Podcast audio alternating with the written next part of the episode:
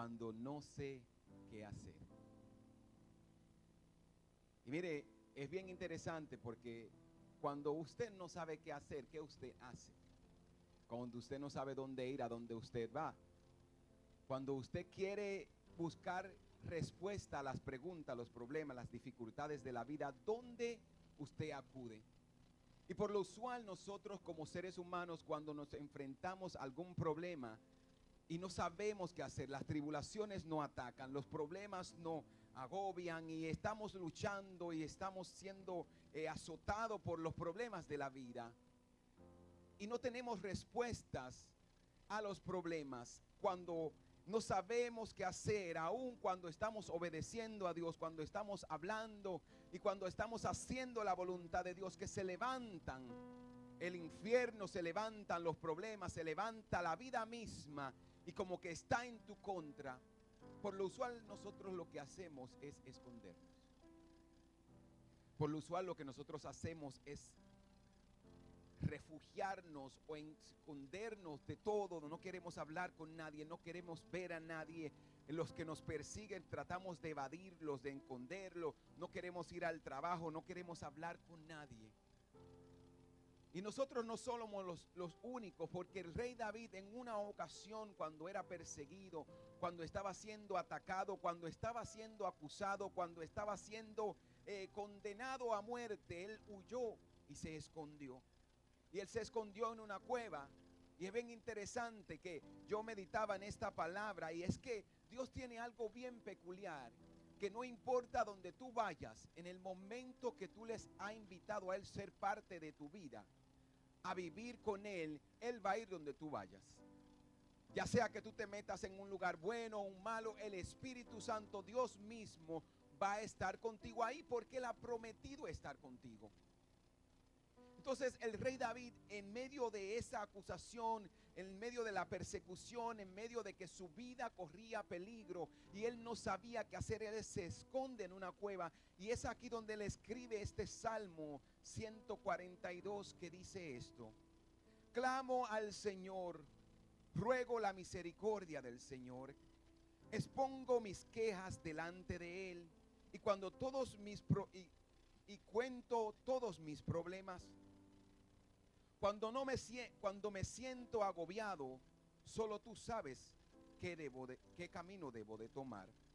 Vaya a donde vaya, mis enemigos me han tendido trampas. Busco a alguien que venga a ayudarme, pero nadie se le ocurre hacerlo. Nadie me ayudará. Nadie le importa un blendo lo que me pasa. Entonces oro a ti, oh Señor, y digo, Tú eres mi lugar de refugio. En verdad eres todo lo que quiero en la vida. Oye mi clamor, porque estoy muy decaído. Rescátame de mis perseguidores, porque son demasiados fuertes para mí. Sácame de la prisión para que pueda agradarte. Los justos se amontonarán a mi alrededor, porque tú eres bueno conmigo. Es bien interesante que el salmista en medio de la persecución, cuando él no sabía qué hacer, cuando él se fue y se escondió en una cueva porque su vida corría peligro, porque él decía, ya no puedo más, estoy a punto de perder la vida, mis enemigos me han rodeado, el salmista lo que el único que puedo que pudo hacer es yo no puedo hacer nada. Yo no puedo vencer a mis enemigos. Yo no puedo vencer los problemas, pero puedo hacer algo. Y, y ese salmo dice que él dice, clamo al Señor por misericordia, al Señor. Mira, el salmista David sabía que había muchos dioses, que había muchas personas, que había muchas otras ciudades, lugares donde él podía ir y él podía acudir. Porque los impíos porque los no cristianos acuden muchas veces a su santo, a sus demonios. Muchas veces los impíos acuden a otra persona. Pero él decía, yo ruego al Señor. Él estaba haciendo una declaración y él estaba diciendo, yo voy a clamar al Señor. Yo voy a traer a buscar misericordia del Señor porque Él es el único que puede ayudarme. Él estaba estableciendo desde un principio que en medio de sus problemas, que en medio de sus tribulaciones, Él no iba a acudir a nadie más más que al Señor. Y es por eso que Él dice, yo clamo al Señor y yo ruego la misericordia del Señor. Yo no voy a buscar a nadie más. Yo no voy a buscar a los hombres. Yo no voy a buscar a una persona que pueda ayudarme. Yo no voy a buscarme, yo no voy a buscar a, un, a una persona que pueda extenderle la mano. No, no, no, yo no voy a ir a otras cosas, al dinero, a la medicina. Yo voy a rogar al Señor porque hay momentos en la vida que ni el dinero ni las personas pueden hacer nada por ti. Y es en ese momento donde el salmista se encontraba y él dice, yo voy a rogar al Señor, yo voy a clamar a Él, porque Él es el único que puede ayudarme. Aquellos que hemos confiado en el Señor debemos de ir a Dios en busca de ayuda. Si tú has declarado que tú vas a seguir al Señor, si has declarado que Dios es tu Dios y tu Señor, tú debes de ir a Él cuando necesitas ayuda. Pero muchas veces nosotros vamos y nos escondemos, buscamos ayuda en otro lado. Hay momentos en la vida donde tú no vas a poder encontrar ayuda de ninguna persona, solamente la de Dios. Y si tú has declarado, si tú has establecido que Dios es tu Señor, entonces tú debes de acudir a Dios cuando necesitas ayuda. La pregunta es esta, ¿a dónde vas cuando necesitas ayuda? Mire lo que dice el libro de Primera de Pedro, capítulo 5, verso 7. Dice, pongan todas sus preocupaciones, todas sus ansiedades en las manos del Señor porque Él tiene cuidado de ustedes. Cuando te sientes ansioso, cuando te sientes angustiado, cuando te sientes eh, que no puedes más, que estás lleno de problemas, que sientes que el mundo se te está acabando, en la palabra de Dios nos dice, ve al Señor, haz como hizo el salmista, ve al Señor, clama al Señor, trae al Señor tus ruegos, tus ansiedades, tus preocupaciones, porque Él tiene cuidado de ti. Y eso fue lo que exactamente el salmista hizo en el versículo 2. Él dice, expongo mis quejas delante de Él y, y le cuento todos mis problemas. Es bien interesante que aquí el salmista dice, yo expongo. Hay una gran diferencia entre muchas veces nosotros ir a orar y le decimos, Señor, mira mi problema económico, o mira mis enemigos, o mira el trabajo por lo que estoy pasando. Pero aquí en la palabra dice que el salmista no hizo esto. Él no dice, mira mis problemas, ya Dios lo vio. Él no estaba diciendo, no solamente lo mires, yo voy a sentarme y voy a hablar contigo del problema. Yo te voy a exponer, te voy a explicar. Y la palabra exponer, exponer es abrir, es desarrollar, es dar en detalles. Como decimos nosotros, yo voy a darte todo el lujo de detalle. Y me imagino que el salmista, hablando con Dios, le dijo, sabes, yo no escogí ser el ungido. Yo no escogí ser el próximo rey de Israel. Yo no escogí que tú me llamaras. Pero yo he creído en ti. Tú me escogiste a mí. Y mire qué interesante. Yo me imagino que le decía, Señor, pero si tú me escogiste, si tú me seleccionaste, ¿por qué ahora estoy pasando por esta tribulación? Señor, si yo te sirvo. Señor, si yo te obedezco. Señor, si yo estoy orando. Señor, si estamos ayunando. Señor, si yo leo mi palabra, ¿por qué me viene esta calamidad? ¿Por qué si he escogido hacer tu voluntad? ¿Por qué tengo que pasar por esto? Eso era lo que el salmista le estaba diciendo. Él estaba expresando, exponiendo a Dios su problema. Y hay situaciones y hay momentos en la vida que Él, tú tienes que ir a Dios y hablar con Dios con lujo de detalle. Y tú sabes por qué tú tienes que hacer esto. No es porque Dios no sabe la situación en la que tú estás enfrentando.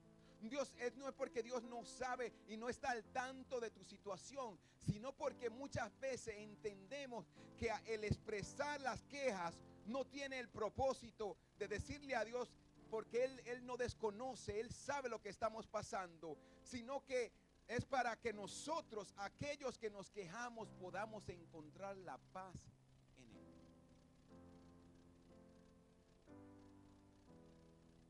Y sabes algo, que en nuestra casa muchas veces nosotros hemos aprendido algo.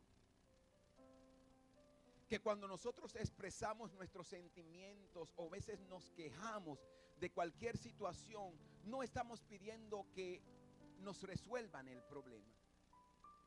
Pero contarle tu situación, exponer tu situación a alguien o a Dios, no es que muchas veces el problema se resuelve, sino que tú puedes descansar. Sino porque tú puedes sacarte eso que tú vienes cargando, que te viene agobiando, que te viene eh, haciendo doler tu corazón. Muchas veces cuando tú expresas tu situación ante Dios, tú solamente estás descansando en Él, como dice la palabra. Traigan sus ansiedades, traigan sus problemas, traigan sus preocupaciones, porque Dios tiene cuidado de ustedes. Entonces, ¿qué es lo que yo tengo que hacer? Yo tengo que ir ante Dios y decirle, Señor, te presento mi situación. Sabes por lo que estoy pasando. Si te quieres quejar, quéjate, porque Dios sabe lo que hay, hay en ti, sabe lo que está pasando en tu corazón y tú puedes encontrar la paz en Él. Es bien interesante que muchas veces cuando nosotros vamos en, en oración ante Dios, nosotros oramos por el mundo, oramos por las necesidades, oramos por, por la iglesia, oramos por los hermanos, pero muchas veces no nos sentamos a expresarle a Dios cómo nos sentimos. Y sabes algo que Dios quiere sentarte y escucharte y saber cómo tú te sientes, porque Él quiere consolarte, porque Él quiere que Él quiere que tú entiendas de que Él está ahí para ti. En la oración le mostramos a Dios todo lo que hay en nuestro corazón y en la presencia de Él podemos encontrar paz. Filipenses 4:6 dice, no se preocupen por nada, en cambio, oren por todo. Oren por todo, no por algunas cosas, sino todo. Díganle a Dios lo que necesitan y denle gracias por todo lo que Él ha hecho. Lo que yo necesito se lo voy a contar a Dios. Y cuando se lo cuente, también le voy a decir, gracias Señor porque tú me guardas. Gracias Señor porque tú me bendices. Gracias Señor porque tú me provees. Gracias Señor porque hasta aquí tú me has ayudado. Y yo estoy seguro que me vas a seguir ayudando. Entonces mi tiempo de oración, yo voy a contarle a Dios mis, mis penas, mis alegrías. Pero también voy a ser agradecido y le voy a decir, Señor, gracias. Gracias porque me has guardado. Gracias porque me has protegido. Gracias porque has estado conmigo. Mira, el versículo 3 dice, cuando me siento agobiado, solo tú sabes el camino que debo tomar. Cuando yo no sé qué hacer, cuando me siento acorralado, cuando me siento aprisionado, cuando estoy en la cueva y no sé para dónde ir, Solo Dios sabe el camino que debo de tomar. Es bien interesante que David, el rey David, o en este entonces eh, eh, él todavía no era un rey, pero él se sentía, fue el mismo hombre que venció al gigante. Fue el mismo hombre que dijo, ¿cómo este incircunciso, este pagano, este hombre se atreve a maldecir a los ungidos del Señor, al pueblo del Señor, a Dios mismo? Fue el mismo que venció al gigante. Pero en esta ocasión él se sentía abatido por los problemas. Y él dice, no, no, cuando yo me siento agobiado, cuando yo no sé qué hacer, cuando yo estoy cansado de luchar con los problemas, de luchar con la enfermedad, de luchar con la gente, yo puedo ir ante Dios y contarles mis problemas. Yo puedo encontrar una respuesta en Dios porque solamente Él conoce qué camino, qué decisión yo debo de tomar. Y es bien interesante que nosotros como iglesia, yo me atrevería a decir que nos encontramos en esa posición. Y hay momentos que es bien interesante en la vida hay momentos en, que usted va a experimentar que Dios va a hacer que tú huyas a la cueva. Hay momentos en la vida donde usted va a decir, yo conozco a alguien que me puede ayudar. Yo conozco a alguien que me puede ayudar a resolver este problema. Y aún usted sabiendo y esta persona sabiendo en la posición y la, el problema que te encuentras, ni tú vas donde esa persona, ni esa persona viene a ti a ayudarte. Y hay momentos que Dios permite que eso suceda. ¿Sabes para qué? Para que tú huyas a un lugar, no para escaparte o para esconderte, sino para encontrarte con Él. Eso fue lo mismo que hizo el profeta Elías después de que había matado todos los profetas de Baal. Él se escondió, pero ahí el Señor lo encontró, ahí él se encontró con el Señor, porque Dios donde quiera que tú vayas, en el momento que tú le has escogido como Dios y como tu Señor, Él estará ahí y Él te proveerá lo necesario, Él te dará una respuesta, Él abrirá un camino donde no hay camino.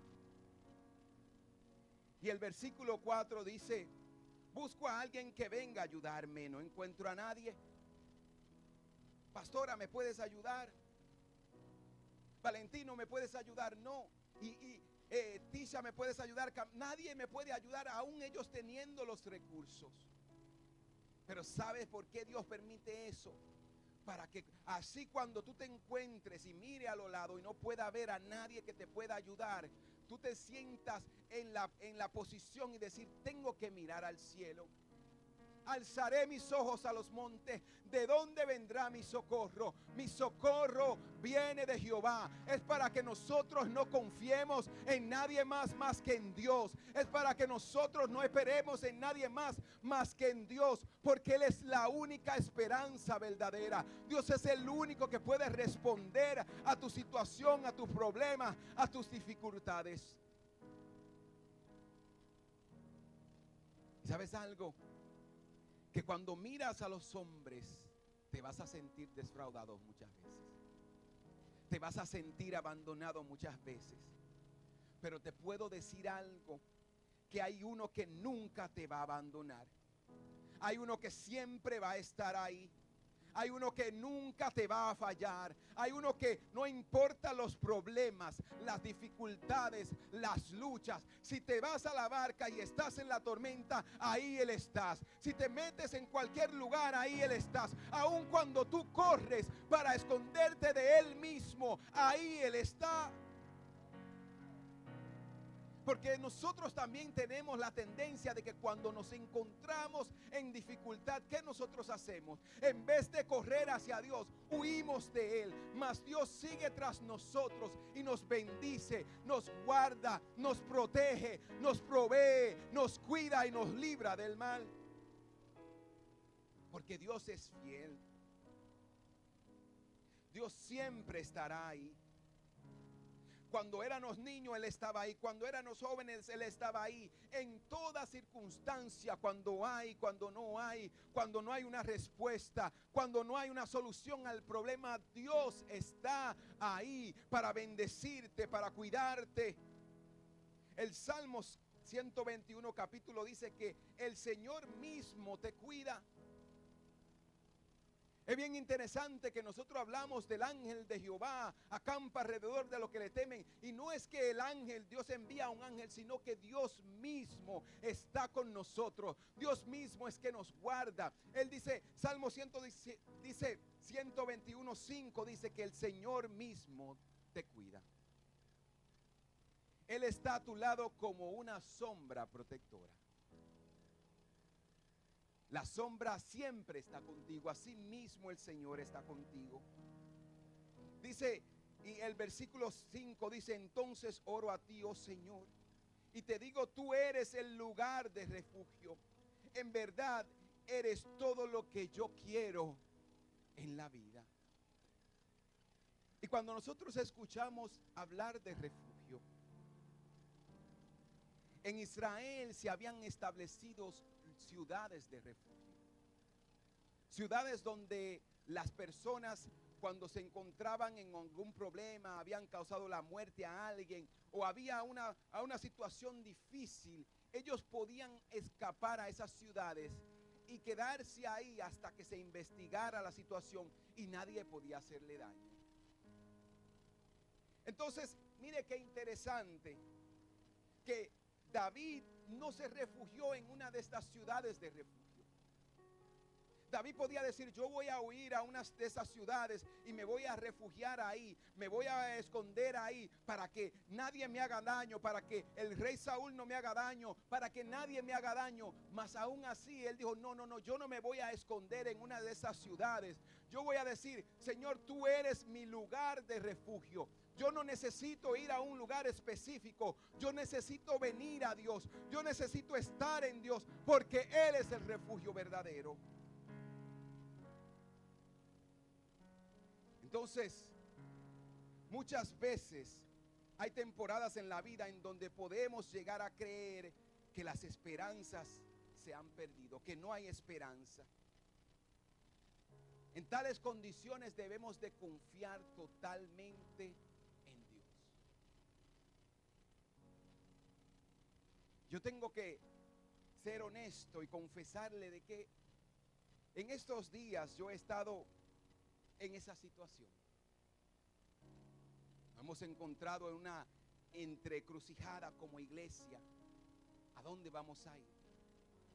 ¿Cuál es el próximo lugar donde Dios nos va a llevar? Y es ahí en ese momento donde yo he aprendido a decir, Señor, tú tienes una solución. Tú vas a abrir un camino donde no hay camino. Tú tienes una respuesta. Y le voy a contar aún más. Hay muchas situaciones donde Dios cierra muchas puertas para llevarme al lugar donde yo tengo que ir. Porque muchas veces tú y yo queremos irnos por nuestros propios caminos. Porque hay caminos que parecen buenos para nosotros.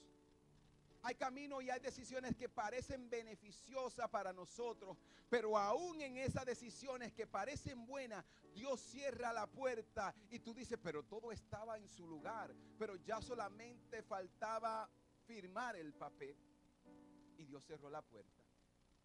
¿Sabes por qué? Porque Dios te va a llevar a un lugar seguro, porque Él es la única esperanza, porque Dios es nuestra herencia. Y mire lo que dice el versículo 6 y 7. Una vez más el, el salmista o el rey David, eh, David le dice, clamo al Señor. Él empieza este, este, este salmo diciendo, yo clamo, yo ruego al Señor. Y una vez él dice, oye mi clamor porque estoy decaído, rescátame de mis perseguidores porque son demasiados fuertes. Sácame de la prisión para que pueda agradarte.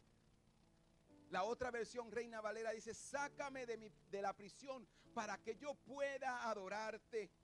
Los justos se amontonarán a mi alrededor porque tú eres bueno. Salmo 139, verso 4 dice, sabe lo que voy a decir incluso antes de que yo lo diga. Sabes, el salmista sabía que Dios era bueno. Él sabía que Dios era su herencia. Y una vez cuando las fuerzas humanas se acaban, es ahí cuando la fuerza de Dios comienza a funcionar. Cuando todas las puertas se cierran, cuando yo no sé qué hacer, es ahí cuando Dios dice, yo te voy a hacer un camino, yo voy a abrir una puerta. Porque Dios es fiel. Entonces el salmista David, aún acorralado, aún sin respuesta, aún angustiado, aún lleno de ansiedad, de, eh, de, angustia, aún desanimado, aún decaído. ¿Sabe lo que él le dice en medio del problema al Señor? Él le dice, sácame de esta posición donde estoy, sácame de esta tribulación en la que estoy, sácame de este dolor, de esta angustia, de este estrés en el que me encuentro. Pero él no quería que Dios lo sacara para irse de vacaciones o irse a la playa o regresar a sus quehaceres de todos los días. ¿Sabes para qué le decía al Señor, sácame de esta cárcel, sácame de esta angustia? Él le decía, sácame de este lugar para que yo pueda alabarte con libertad. Yo no quiero ningún problema, ninguna angustia, ningún estrés. Yo lo que quiero tener la libertad de adorarte, de ir ante tu santo templo y bendecir tu nombre. Y es por eso que ustedes conocen los demás salmos donde él, dice, yo me alegré con los que me decían a la casa del Señor iremos. Él también dijo, por eso él dijo, ah, es mejor estar un día en los atrios que estar mil fuera de ellos. Porque para rey David el estar en una cueva no era un estilo de vida. Él quería tener la libertad de decir, yo quiero ir a la casa del Señor a adorarle. Yo quiero ir a la casa del Señor a bendecirle. Yo quiero ir a la casa del Señor a reconocer de que Él es Dios, de que Él es santo y de que Él es digno de mi adoración. Y eso es lo que tú y yo debemos de hacer en ese tiempo cuando no sabemos qué hacer. Es ir ante Dios, es encontrarnos con el Señor, es bendecir al Señor en medio de la tribulación. Cuando tú no sabes qué hacer, cuando tú no sabes a dónde ir, sabes lo que puedes hacer, irte de rodillas como hizo el salmista David. Esta es una oración desde una cueva cuando él se encontraba acorralado cuando yo no sé qué hacer, cuando yo no sé qué decisión tomar, ¿sabes lo que yo puedo hacer? Yo puedo ir de rodillas ante Dios y decirle, Señor, yo te necesito. Señor, yo necesito una respuesta tuya. Señor, yo necesito que tú abras una puerta. Señor, yo necesito de tu fuerza. Y aun si tengo que esperar en esta tribulación, dame la fe, dame la confianza para mantenerme firme en medio de los tiempos. Mientras espero, ayúdame a esperar tranquilo y saber que tú eres Dios. Mientras espera por unas respuestas, ¿qué vas a hacer? Mientras espera en la solución del problema, ¿qué vas a hacer? Puedes hacer dos cosas. Ir ante el Señor. En presentarles tus problemas a Dios. Presentarle a esa esposa, a ese esposo, a ese hijo presentarle el problema económico, el problema en el que te encuentras en el trabajo, lo que sea que tengas y que estés pasando, tú te puedes ir ante Dios y presentarles tus problemas. Presentarles tus problemas. Y decirle, Señor, estoy pasando por una. Y yo sé que tú lo sabes. Y si esta es parte del proceso para yo llegar al próximo nivel, dame las fuerzas para resistir la prueba. Para no rendirme. Para no tirar la toalla. Para no renunciar a lo que tú has depositado y a la promesa de Dios para mi vida. Dile al Señor, dame la fuerza. Ahora mismo lo que necesito es fuerza para mantenerme, para seguir creyendo, para seguir confiando. Y lo segundo que puedes hacer es adorar al Señor. Es decirle, Señor, sácame de esta tribulación. Señor, sácame de este problema. Líbrame de esta situación, Señor. Si fue una mala decisión, perdóname. Me arrepiento de mis pecados. Arrepiéntete de donde has caído, de lo que has fallado. Dile, Señor, me arrepiento de mis pecados. Perdóname. Y sabes lo que tienes que hacer te tienes que levantar y decir, Señor, y ahora yo quiero adorarte, yo quiero bendecirte, yo quiero reconocerte como Dios, como mi Salvador. En medio del problema yo te voy a bendecir, en medio de las tribulaciones yo te voy a bendecir, en medio de las dificultades yo te voy a bendecir, porque tú eres mi Señor y mi esperanza. Y eso es lo que nosotros tenemos que hacer. Eso es lo que nosotros tenemos que hacer. Es decirle, Señor, ya yo no quiero más pensar en este problema. Ya yo no quiero lidiar más con esta situación. Lo único que yo quiero es bendecir tu nombre. Y el salmista David era, era, era un, un, profesional en adorar al Señor. Su vida misma era la adoración al Señor.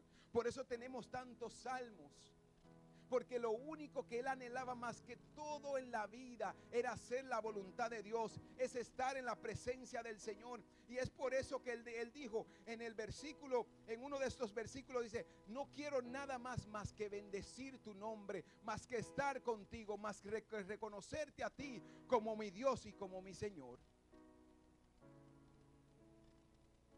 Y después que vas ante Él de rodilla, lo próximo que puedes hacer es bendecir el nombre del Señor. Pastor, ¿y cómo yo puedo bendecir a Dios? ¿Cómo yo puedo adorar a Dios si, si solamente nos estamos reuniendo una vez a la semana o dos veces a la semana con tu vida misma? Que tu vida misma se convierta en ese instrumento que adora al Señor que cuando la gente te vea en medio de las tribulaciones, ellos puedan ver la paz de Dios en ti, ellos puedan ver el gozo del Señor en ti y ellos puedan decir gloria a Dios por tu vida. De verdad que eres una persona de inspiración, porque aún por lo que estás pasando, puedes bendecir al Señor. Aún cuando tus enemigos se levanten en contra tuya y te hagan la guerra, tú puedas bendecir a esos que te aborrecen. Es así como se adora al Señor. Es así como se reconoce al Señor. Es ahí cuando en medio de las dificultades, aunque la situación no cambie, yo tú tienes que decir, sácame de esta cárcel o yo voy a salir de esta cárcel. ¿Por qué? Porque yo quiero estar allá afuera bendiciendo el nombre del Señor. Porque yo quiero estar allá afuera adorando al Señor. Porque por más fuerte que seamos, y por más oración que hagamos, cuando estamos en problema, tenemos eso en nuestra mente. Cuando estamos pasando por dificultad, tenemos esa preocupación ahí que nos está, que nos está punzonando, que nos está empujando, que nos está haciendo la guerra. Las personas no están haciendo la guerra, pero en medio del problema, lo que el Señor te dice cuando no sabes qué hacer, ora al Señor. Cuando no sabes qué hacer, adora al Señor, bendice al Señor, reconoce al Señor y dile una vez más, si tú lo hiciste antes, si tú abriste una puerta antes, yo estoy seguro que la vas a volver a abrir. Si tú abriste una puerta antes, yo estoy seguro y confiado que tú lo vas a hacer. Estad quieto y reconozcan que Él es Dios. Estén tranquilo porque Él pelea por ti. Espera en Jehová. Confía en Jehová. Adora al Señor. Espera en el Señor. Cuando tú no sepas qué hacer, tú puedes hacer algo. Y es irte de rodillas ante Dios en oración, en clamor. Es adorar al Señor. ¿Y sabes algo? El salmista tuvo que aprender esto. De que aunque él pudo vencer un gigante, no fue con sus fuerzas. De que aunque él tenía una jabalina, o tenía, ¿cómo se, se llama la, la onda, la onda, para derribar un gigante? Aunque él había vencido a osos y a bestias feroces, él tenía que entender algo. Y era que cuando tú no puedes vencer con tus fuerzas, hay otra armadura, hay otro instrumento, hay otra eh, arma que tú puedes usar y es tu boca. Es la oración, son tus rodillas. Y él tuvo que aprender eso en medio de la dificultad. ¿Por qué? Porque iban a haber muchos momentos donde él iba a necesitar ir ante Dios. Él tenía que aprender que no era con su propia fuerza, sino era con la fuerza del Señor. Y cuando tú no sabes qué hacer, cuando tú no sabes a dónde ir, ve ante el Señor. Espera en el Señor. Busca la respuesta de Dios. Cuéntale a Dios tus problemas. Porque Él está dispuesto a ayudarte y a bendecirte. Porque Él es nuestra esperanza. Porque Él es nuestra herencia. Y porque Él es nuestro refugio. Dios quiere bendecirte. Dios está contigo a donde quiera que vayas. Inclina tu rostro ahí donde estás. Si hay alguien que está aquí o no está viendo y no conoce del Señor, el primer paso para entrar en comunión con Dios, para recibir la paz de Dios, es entregarle tu vida a Él. Toda persona que está ahora en Dios en un momento de su vida tuvo que aceptarle y reconocer que todo hemos pecado, que todo le hemos fallado y pedir perdón. Y si tú me estás viendo, estás presente y quieres dejar a Cristo entrar a tu corazón, que Él perdone tus pecados, que Él perdone tus ofensas, porque todo hemos violado sus mandamientos y su ley. Ahí donde estás, levanta tus manos y dile, Señor, perdóname. Me arrepiento de mis pecados. Sálvame, necesito tu paz. Necesito tu perdón. En el nombre de Jesús, te reconozco a ti como mi Señor y como mi Salvador. Amén y amén.